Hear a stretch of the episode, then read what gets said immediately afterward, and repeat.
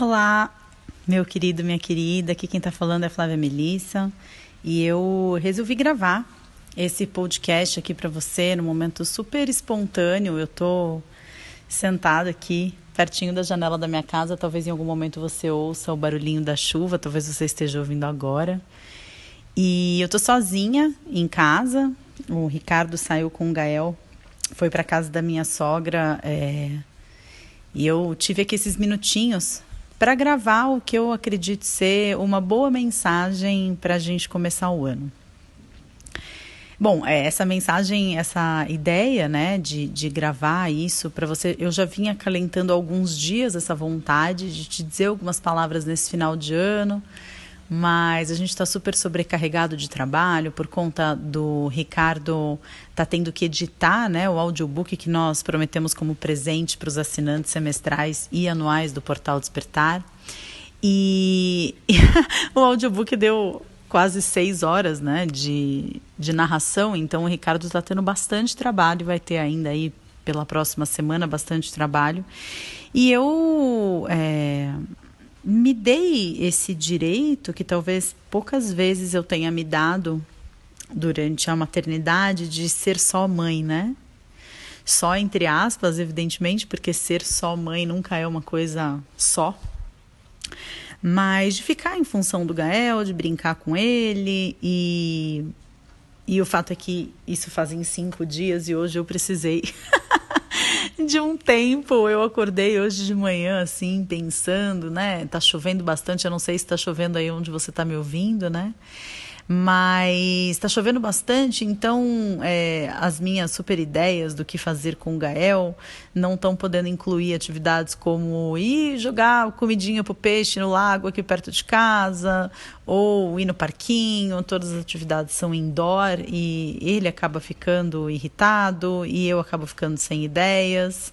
E eu estava precisando é, de um pouco de silêncio também. É, eu gosto muito dessa época de final de ano para ter um, um, último dia ritualístico, na verdade eu gosto muito de ritualizar os meus dias, né? Então, é, fazer coisas como, por exemplo, um levantamento mental de tudo aquilo que eu vivi no ano de 2017, o que que é, eu enfrentei como desafio, quais foram as habilidades que eu acabei desenvolvendo e tomar aquele último banho relaxante do ano, porque amanhã a ceia é, a gente vai fazer uma festinha diurna de final de ano aqui em casa com outras famílias e os seus filhos pequenos e à noite a gente quer estar bem tranquilo para poder tomar um vinho, eu e o Ricardo, namorar um pouco, mas a gente, então assim, amanhã a última coisa que vai ser vai ser um dia tranquilo, né? Então eu resolvi hoje ter esse dia tranquilo, é, fazer uma meditação de 20 minutos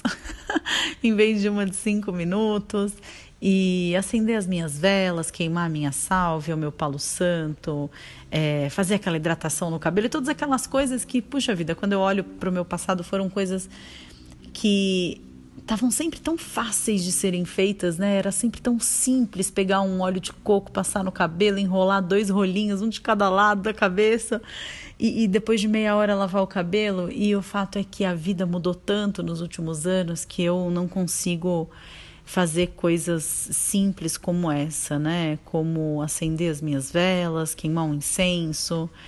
Eu não sei se você tem essa mesma sensação que eu, mas é como se o tempo tivesse simplesmente nos engolindo, né? E quando a gente vê, faz X tempos que a gente não fez tal coisa, né? Então hoje eu acordei, sabendo que o Ricardo teria que continuar trabalhando, eu é, sugeri que ele fosse para casa da minha sogra junto com o Gael. E aí eles foram e eu fiquei aqui em casa. E e eu fiz coisas tão boas e tão simples, como, por exemplo, tomar um banho de banheira com velhinha acesa pelo banheiro, ou é, passar o tal do óleo de coco no cabelo, é, tirar as roupas do varal, dobrar e colocar dentro do cesto, coisas que, que, que na correria do dia a dia a gente não percebe o quanto de presença que essas coisas exigem, né? E o quanto que às vezes, uma coisa corriqueira, como por exemplo lavar a louça de dentro da pia, é, pode se transformar numa atividade de aqui e agora, de presença e de, de percepção de si mesmo, né?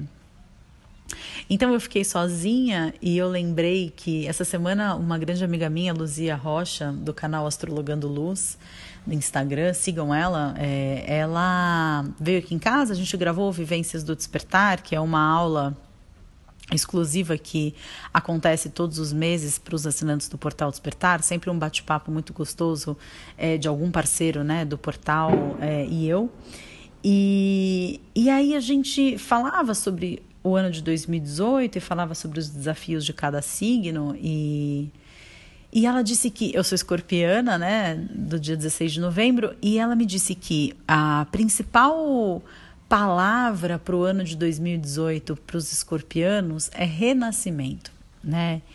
É como se a gente tivesse, acredito que todos tenham, né? Mas isso vai estar tá mais em evidência para os é, para os escorpianos essa urgência de permitir vir um novo ser que está querendo nascer de dentro da gente e que muitas vezes a gente não percebe. É, isso é algo que eu acredito que aconteça com todo mundo. Eu não acho que isso seja é, especificamente algo é, dos escorpianos em 2018, mas eu sinto em mim esse processo, né? Eu sinto em mim esse processo de uma nova Flávia querendo nascer e de uma Flávia antiga, cheia de resistências, travando esse processo e segurando é, esse movimento, né, de eclosão de um novo ser.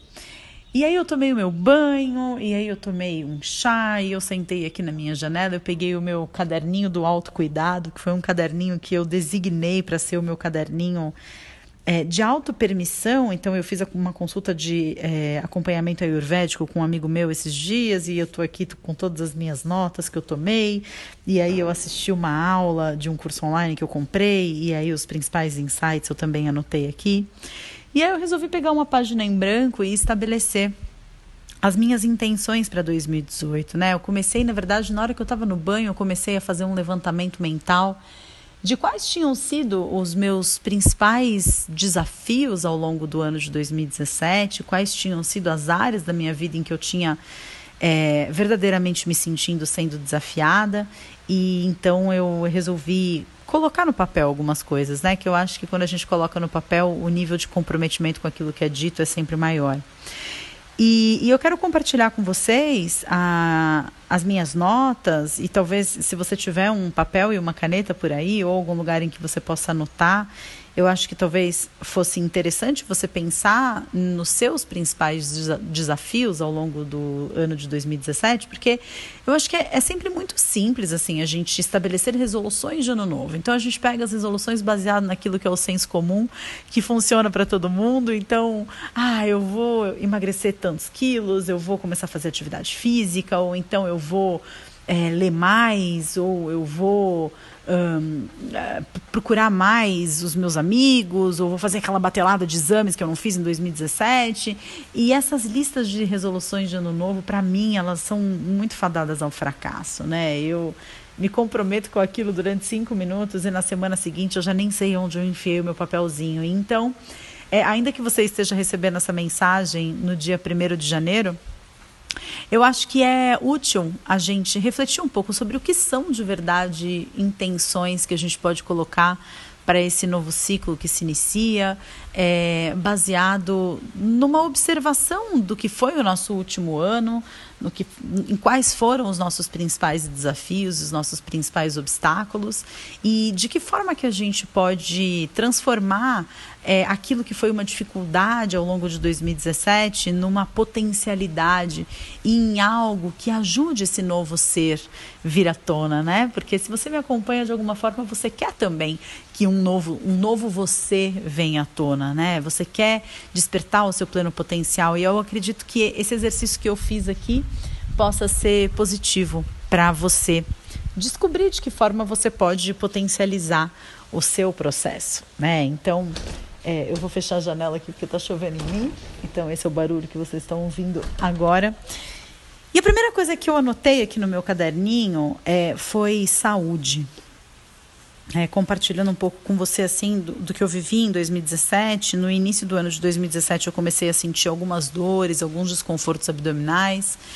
E depois de ir numa porção de médicos, né, que desde que de, desde médicos que disseram que aquilo não era nada, que é, até, até finalmente chegar num, num médico em que me diagnosticou com a síndrome do intestino irritável.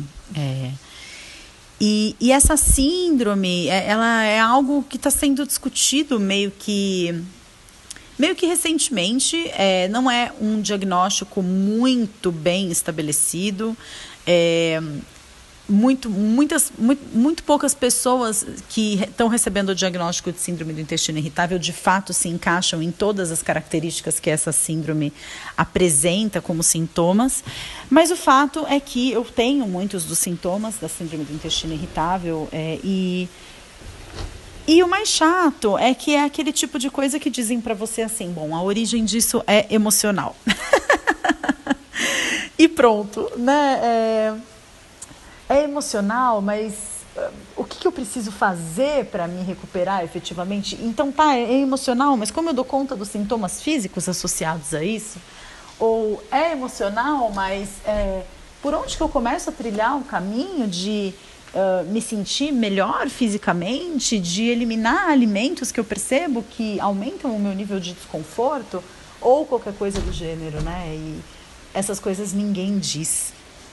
É essas coisas ninguém diz e eu tenho formação em medicina chinesa, então eu tenho praticamente um vício em acreditar que nada é só emocional, né? Nada é só emocional, do mesmo jeito que nada é só físico, do mesmo jeito que nada é só mental, do mesmo jeito que nada é só energético. Eu acredito que sejamos seres é, inteiros, seres holísticos, formados por inúmeras partes e todas essas partes precisam ser tratadas. É, e, e, e, e por mais que eu não me considere uma pessoa relapsa no que diz respeito à minha saúde, eu não sou dessas pessoas que, é, se por acaso começa a sentir um desconforto, demora um ano para ir no médico, muito pelo contrário. É, eu já ligo e já marco e já prefiro ver de uma vez em vez de ficar esperando que melhore. Mas a verdade é que existe todo um contexto na minha vida relacionado à parte digestiva, à parte alimentar, é, desde o fato de eu ter tido uma, um, um, um transtorno alimentar durante a minha adolescência, é, ter feito muito uso de laxantes, ter feito muito uso de jejuns e dietas malucas, períodos de muita privação alimentar. É, e, e passando por uma dificuldade que eu tenho até hoje de conhecer o meu corpo no sentido de o, qual é o alimento que faz bem para o meu corpo, qual é o alimento que quando eu como o meu corpo gosta, porque dentro de mim, por mais que eu tenha é, avançado muito na direção de uma cura, eu ainda tenho uma uma tendência da minha mente subjugar o meu corpo, né? Então, é, é aquilo que a minha mente diz que seria bom para o meu corpo, é aquilo que eu estudei e fiquei sabendo que é bom para o meu corpo. Nunca foi algo, a minha alimentação, o meu contato com o meu corpo, nunca foi algo no sentido de deixa eu escutar o meu corpo, né? Deixa eu ouvir o que o meu corpo tem para me dizer. Sempre foi no sentido de deixa eu ensinar para o meu corpo que é bom para ele, né? É, e ter começado o ano de 2017 com essas questões e ter terminado o ano de 2017 com um diagnóstico estabelecido, ainda que sobre uma síndrome que tão pouco se conhece, me faz olhar para um segundo desafio muito grande que eu tive no ano de 2017, que foi o meu nível de estresse, né? E pensando um pouco sobre isso, eu sou obrigada a confessar para vocês aqui que eu acredito que eu seja uma criadora de estresse, né? Não é que as situações tenham estresse e eu lido com ele, né? Eu, eu crio o estresse dentro das situações, né? Eu quando eu decidi parar de atender em consultório, eu queria parar de atender em consultório porque eu acreditava que ia ser muito estressante para mim atender em consultório e cuidar de uma criança recém-nascida, né? De uma criança pequena, né? Porque eu não queria colocar o Gael na creche com tão pouco tempo de vida, então eu trabalharia meio período, ficaria outro meio período com ele, e eu achava que ia ser muito estressante tanto para mim quanto para ele essa rotina de trabalhar com uma criança pequena em casa.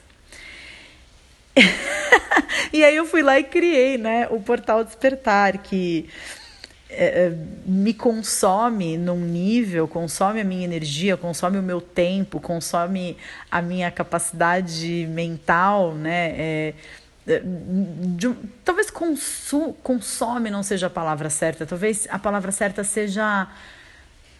Ah, não sei, talvez a palavra certa seja exige, né? Porque é, Antes eu trabalhava sozinha no meu consultório, o paciente chegava, eu atendia o paciente, embora eu ia para casa, acabava o meu trabalho.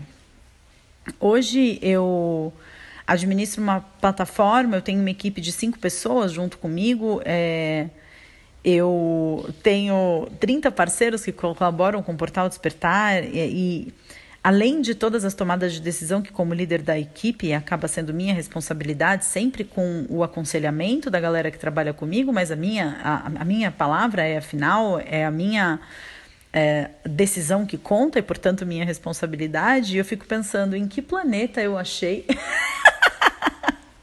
que criar uma plataforma online onde as pessoas pudessem receber conteúdo a qualquer momento, né? A pessoa entra lá e tá lá o acervo, onde que isso poderia ser menos estressante do que atender em consultório? Mas eu sou muito feliz com o Portal Despertar, eu gosto muito disso, eu gosto muito das pessoas que, que colaboram com o portal, os parceiros são pessoas muito amadas, muito queridas na minha vida, e eu me sinto muito privilegiada de poder contar com essas pessoas e poder fazer algo que eu acredito é, que, que, que realmente signifique a diferença na vida de tantas pessoas, né? Mas essa dificuldade que eu tenho de estabelecer limites, né? A dificuldade que eu tenho de uh, estabelecer prioridades. Então, nesse momento, é, para mim é mais importante é, contar uma história para o meu filho do que olhar o WhatsApp para ver se alguém mandou, respondeu aquela mensagem que eu mandei no grupo de trabalho, ou então a minha prioridade agora é um, passar o tal do óleo de coco no cabelo ao invés de fazer uma postagem nas redes sociais, né? Ou então, não, hoje eu vou deixar o Gael com a minha mãe, eu vou pegar o Ricardo, a gente vai jantar fora, e a gente vai sair para dançar, e a gente vai ver um filme, ou simplesmente a gente vai ficar em casa assistindo um filme, tomando um vinho. Não, né? É, eu, eu tenho essa tendência. E, eu até acho que sei de onde vem isso, né? Porque eu cresci vendo minha mãe trabalhar demais, mas eu tenho essa tendência de é, levar o estresse junto comigo, né? Onde eu vou, eu, eu, eu crio situações de estresse. E é muito interessante do ponto de vista do meu buscador interno, né? Porque se eu for obedecer apenas ao que a minha mente diz disso, eu vou começar a me criticar e vou começar aqui com a política do chicotinho para cima e para baixo, mas é muito interessante do ponto de vista da minha mente, é, do meu buscador interno, né? É como eu faço isso acontecer, como eu crio esse estresse, como eu transformo situações que não precisam ser estressantes em situações estressantes. E, e, eu fico pensando, o que será que eu ganho com isso, né? Porque eu não sou nenhuma otária, né? Eu acho que existe um ganho secundário que talvez eu ainda não tenha entendido qual é, talvez eu ainda seja muito identificada com a necessidade de estar sempre trabalhando demais por ter visto a minha mãe fazer isso a vida toda. É, talvez é, ainda tenha dificuldade de aceitar a prosperidade sem que eu precise estar sempre me matando para ter o dinheiro que eu tenho. É, mas, de qualquer forma, esse é um outro ponto, né? A questão do trabalho, junto com essa questão da saúde, do estresse, eu consegui colocar limites e isso é um desafio muito grande porque eu amo muito o que eu faço, né? Então, é um desafio muito grande para mim conseguir colocar um limite, conseguir falar, não, agora eu estou parando de trabalhar e se eu não terminei, vai ficar para amanhã e eu vou agora ficar com meu marido, ou eu vou agora brincar com meu filho, ou eu vou agora passar óleo de coco no cabelo. É, esse, esse, sem dúvida nenhuma, foi um, um grande desafio para mim em 2017, né? Conseguir é, estabelecer e respeitar horários de trabalho, é, momentos em que o trabalho é colocado de lado em função de uma outra coisa. E, evidentemente, que isso acaba também influenciando demais é, na forma como eu e o Ricardo nós nos relacionamos, né? Porque a gente virou é, sócio de uma empresa, é, de um filho, e viramos parceiros de trabalho. Na verdade, eu sou líder da equipe, então eu numa posição é, mais de chefia, digamos assim, né? Eu não gosto de pensar em mim como chefe, porque para mim chefe é sempre muito chato. Eu prefiro pensar como um líder, mas eventualmente em alguns momentos talvez eu seja mais chefe do que líder com ele. E é muito difícil para mim é, e talvez um dia eh, fosse interessante chamar ele para participar aqui de uma dessas gravações para ouvir o lado dele da história, né? Porque eu estou sempre supondo qual é o lado dele, mas é, é muito interessante assim observar como eu ah, é maravilhoso que o Ricardo seja esse Buda que ele é, né? Eu estava conversando outro dia com alguém e eu disse que eu achava que o fato do Ricardo ter convivido com um tumor no cérebro durante quatro anos fez com que ele talvez aprendesse a se importar com o que verdadeiramente é importante, né? O Ricardo ele não perde muito tempo dando atenção para a mente dele, para que, que a mente dele fala sobre como as coisas deveriam ser. É, ele simplesmente encara as coisas e fala: bom, é assim, então tá. Por exemplo, hoje, né? Eu cheguei para ele e falei: então, eu acho que você devia ir para casa da sua mãe com o Gael, porque eu tô precisando de um tempo sozinha, tô precisando fazer minhas coisas. Ele tá bom. Se fosse eu na situação dele, talvez eu tivesse ficado. Não, mas, mas por que você quer ficar sozinho? Né? É, ai, quer dizer então que eu te atrapalho? Né? É, ai, que estranho. e todas as coisas que, que eu acho que é uma, são tendências, talvez minhas, talvez escorpianas ou talvez das mulheres, né? Eu acho que a gente, nossos hemisférios direito e esquerdo do cérebro conversam muito mais do que dos homens e talvez isso faça com que a gente é, pense muito, né, sobre coisas que talvez a gente não deveria pensar, mas o fato é que o Ricardo ele fala simplesmente tudo bem, ok. É, se durante o dia, por exemplo, a gente fala, poxa, hoje à noite a gente podia, né? Vamos tomar um vinho, vamos ver um filme, ver uma música. E de repente, justamente naquela noite, o Gael dá trabalho para dormir, eu fico toda chateada. O Ricardo, não, tudo bem, amanhã vai ser diferente. Mas eu acho que o, o outro lado dessa tranquilidade dele é que eu vejo muitas vezes é, partir de mim, assim, é, as iniciativas, né? Vamos no cinema, vamos fazer isso, vamos fazer aquilo. E isso faz com que em alguns momentos eu me sinta não correspondida, assim mesmo, né? Poxa vida, mas será que então ele não quer ficar comigo do mesmo jeito que eu quero ficar com ele? E, e eu acho que muita dessa problemática, muita dessa, dessa porque é interessante, eu estou aqui falando com vocês e ao mesmo tempo eu estou percebendo como esses assuntos eles se relacionam todos, né? E talvez a gente pudesse colocar como tema tema principal, como peça chave fundamental dessas quatro grandes é, desses quatro grandes desafios que eu tive em 2017, que foi a minha questão de saúde, o estresse, o trabalho e essa dificuldade de ter esse espaço para o meu relacionamento afetivo, né? Não ser só sócia, nem chefe, nem mãe, nem amiga, né? Mas ser esposa também, ser parceira amorosa. Essas quatro coisas têm como ponto em comum uma dificuldade muito, muito grande que eu tenho, né? Que é ser disciplinada em ter equilíbrio. É, eu identifico a necessidade do equilíbrio e eu fico ali durante três dias, talvez, sendo super equilibrada. Não, agora eu vou oito horas da noite, eu tiro a internet do meu celular, eu não olho mais rede social, eu não olho mais WhatsApp, não olho mais é, e-mail e isso dura três dias, né? E eu acho que talvez essa seja a principal coisa que eu preciso desenvolver pensando em 2018, é, talvez eu precise sim de técnicas para reduzir o meu estresse, como por exemplo tomar floral, é, ou então é, meditar com, durante mais tempo do que os cinco minutos que eu consigo fazer de manhã antes do Gael vir me chamar para tomar café ou para fazer qualquer outra coisa. É, talvez visitar o corpo, sim, é, o, o corpo físico do Portal Despertar, onde ficam as aulas de yoga, de ODGI, com mais frequência do que eu tenho visitado, mas talvez a minha resolução principal, talvez ela passe pela disciplina, né? Pela disciplina é, e pelo equilíbrio. É, é, eu acho que fazer isso que eu fiz hoje, ter mais tempo para mim, ter um tempo, nem que seja uma tarde por semana em que aquela tarde é só minha e eu não preciso me preocupar com o filho, eu não preciso me preocupar com o trabalho, eu não preciso me preocupar com ninguém a não ser eu.